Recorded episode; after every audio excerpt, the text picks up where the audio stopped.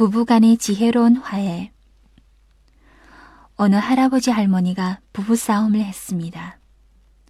싸움을 한 다음 할머니가 말을 안 했습니다. 때가 되면 밥상을 차려서는 할아버지 앞에 내려놓으시고 한쪽에 앉아 말없이 바느질을 합니다.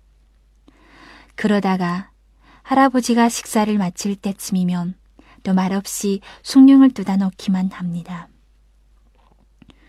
할아버지는 밥상을 사이에 두고 마주 앉아 도란도란 이야기를 나누던 할머니가 한마디도 안 하니 가슴이 답답했습니다. 할머니 말문을 열어야겠는데 자존심 때문에 먼저 말을 꺼낼 수는 없는 노릇입니다. 어떻게 해야 말을 하게 할까?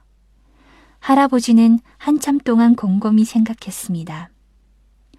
빨리 할머니 침묵을 깨고 예전처럼 다정하게 지내고 싶을 뿐입니다. 잠시 뒤 할머니가 다 마른 빨래를 걷어서 방 안으로 가져와 빨래를 개어 옥장 안에 차곡차곡 넣었습니다. 말없이 할머니를 바라보던 할아버지는 옷장을 열고 무언가 열심히 찾기 시작했습니다.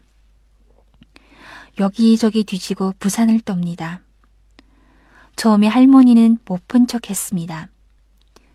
그러자 할아버지는 점점 더 옷장 속에 있던 옷들을 하나 둘씩 꺼내놓기 시작했습니다. 할머니가 가만히 바라보니 걱정입니다. 저렇게 해놓으면 나중에 치우는 것은 할머니 몫이니까요.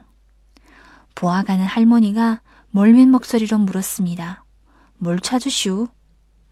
그러자 할아버지가 빙그레 웃으며 대답하셨습니다. 이제야 임자 목소리를 찾았구먼. 지혜로운 화해가 필요할 때입니다.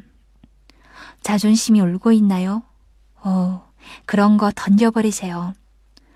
그대가 손을 먼저 내미는 거, 미소를 보이는 거, 그것은 승리입니다.